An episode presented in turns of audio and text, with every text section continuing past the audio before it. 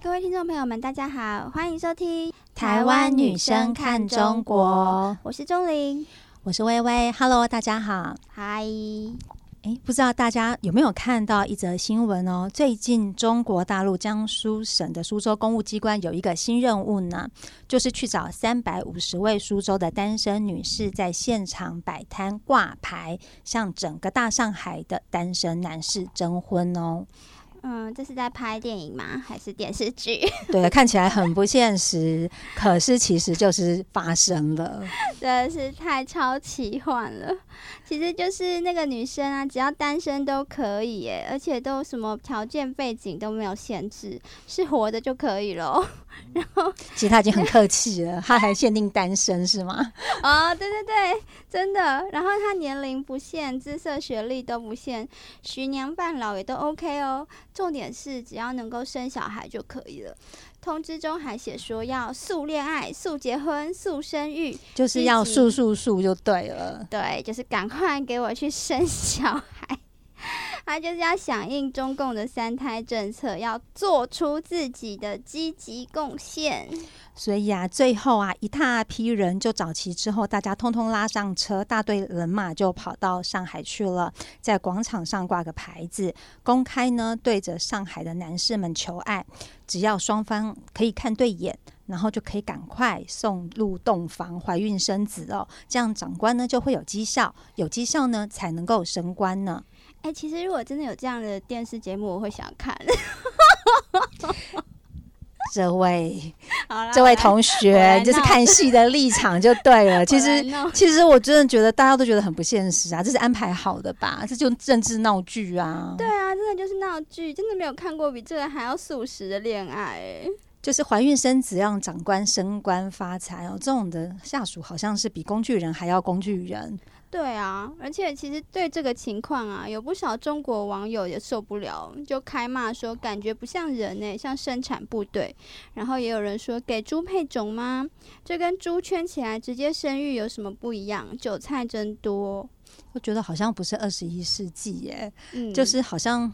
怎么讲？能生就可以了。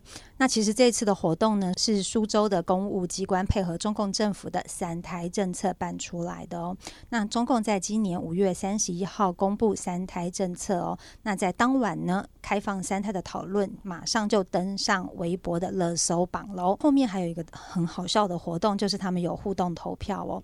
那就是三胎生育政策，你准备好了吗？这个问题，那呢根本就是被网友打脸哦，根根本就是超过了九十百分之九十的人呢，都把票投给了完全不考虑这个选项哦。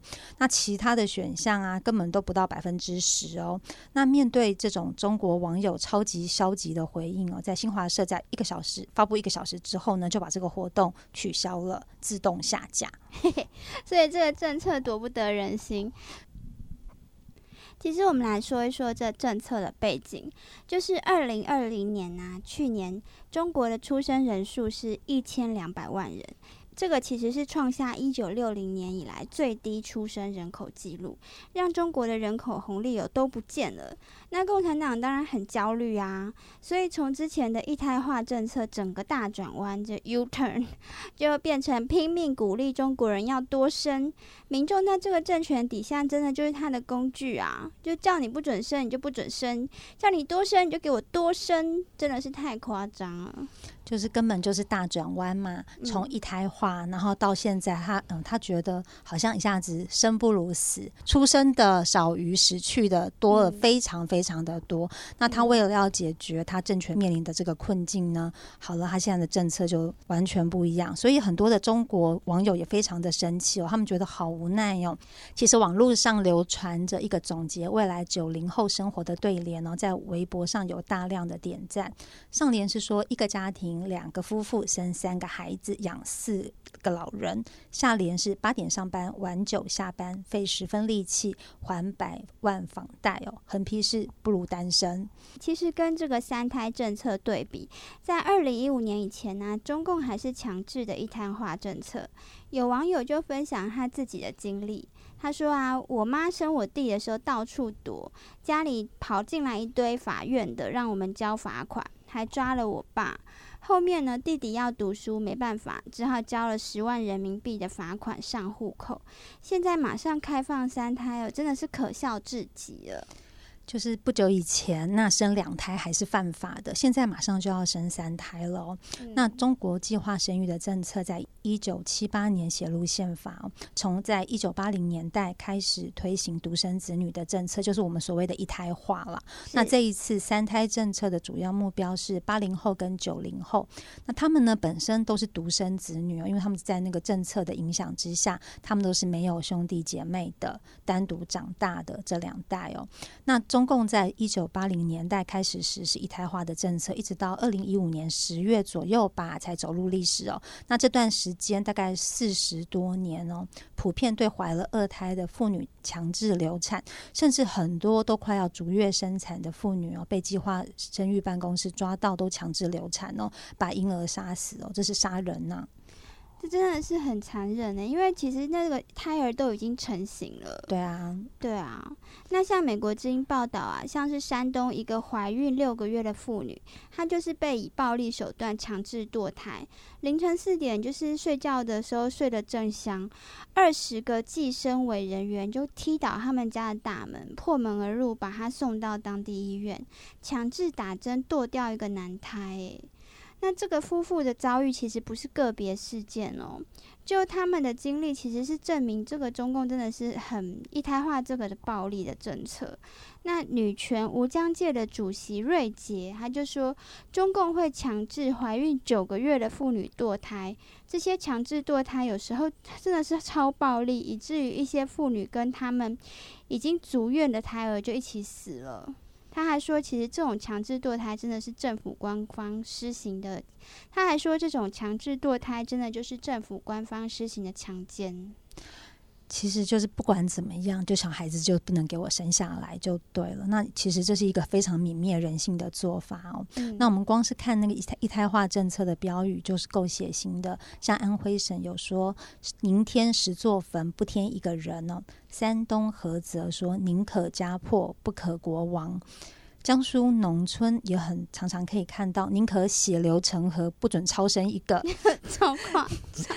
还有湖南哦，某县生育计划的标语说：“谁不实行计划生育，就叫他家破人亡。”啊，现在是怎样？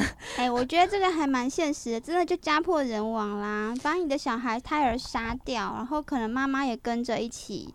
一起就过世了，这真的很恐怖哎。其实我之前看到一则报道哦，就是现在在美国的，其实很多中国的妇女啊，大部分都是有经过这种呃计划生育的迫害哦。结果啊，现在生育率持续下降的时候，那他人口红利没有了，他现在就拍板决定叫大家变成生三胎。那过去那些被强迫或流产啊、被罚款的家庭，他们现在是觉得啊，现在是怎样，情何以堪也？真的情何以堪？那其实三胎政策会不会成功啊？应该很难吧？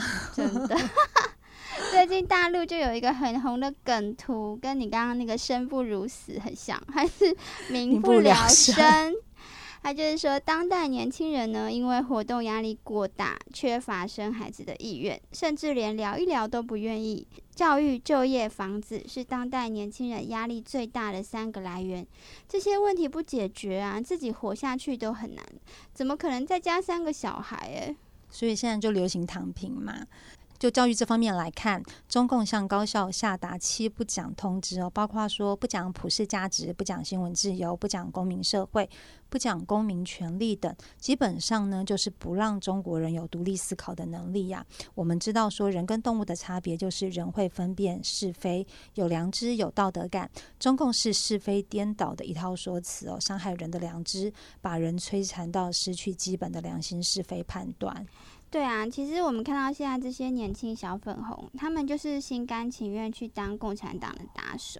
像香港问题啊，他们真的就是骂那些争取民主的年轻人是蟑螂啊，就是痛骂，就说他们是什么汉奸、蟑螂啊，什么就是死一千万次都不足惜，什么反正就是什么话都骂得出来。还有啊，就是包括他们的执法部门那些公安干警，很多时候真的是在迫害一般的百姓。那他们真的是洗脑的牺牲者。可是另外一方面来讲，他们也已经丧失了良知，去跟魔鬼合作。那一般中国民众或多或少也知道政府的教育是在洗脑，所以不愿意自己的小孩去接受洗脑。我之前在美国啊，就是遇到一个朋友，那他是中国大陆就是出来的嘛，那后来呢，他就呃，因为他就说，哎，他妈妈等到他们他们全家移民美国之后呢，他妈本来就是做那个计划生育的，嗯，就是可能是头头吧还是什么的，嗯，对，那一开始他还觉得说，哎，自己。一辈子都没有做过什么坏事，然后后来才知道说哇，这是杀生的。原来之前造了很多的孽，那其实呢，都是像你刚刚讲的，就是说，诶，在那个洗脑的教育下面才会做出来的判断哦。嗯。那另外呢，我们知道呢，在中国大陆，其实因为生活都很艰难呢，那就业方面也是一个很大的问题哦。中国大陆普遍存在着对女性的职场歧视哦。诶，你结婚了吗？你生孩子了吗？你想要几个孩子呀？这是很多职场女性面试最常被问到的三个问题哦。那根据国际劳工组织的数字哦，中国女性的就业率在近年不断的下降，从两千年的六十八点二 percent 哦，一路下滑到。二零一七的五十八点九 percent。嗯，其实全面二孩的政策实施以后啊，很多家庭他们不愿生，往往是因为那个生育后，其实那个经济问题真的是很难平衡啦。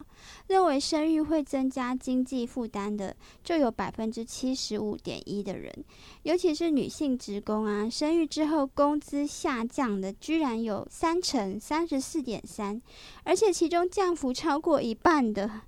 达到百分之四十二点九，真的太夸张了。就是有了小孩之后，你的工资会打五折，这样子到底谁要生呢？对啊。那另外我知道呢，还有高房价的问题哦。像北京、广州这样的大城市，在最近的十年之间呢，房价一下子涨了五倍哦。像北京市呢，两千零八年一月份哦，每平方米的平均房价大概是一万两千元呢，到二零一八年一月涨到了六万两千元呢。哦，哦我们可以看到资料说，中国家庭总资产的七成哦，大概都是花在买房上了。很多年轻人的父母花了一辈子的血汗钱呢，全部都被掏空。几口人的一生的积蓄压在房子身上，那变成典型的房奴。房子买不起，所以更没有办法生小孩了呀。嗯，说到这个，我也想到一个大陆的匿名作者，他的分析就是很精辟耶。他说，其实就是对底层的人来说，问题就是没有钱。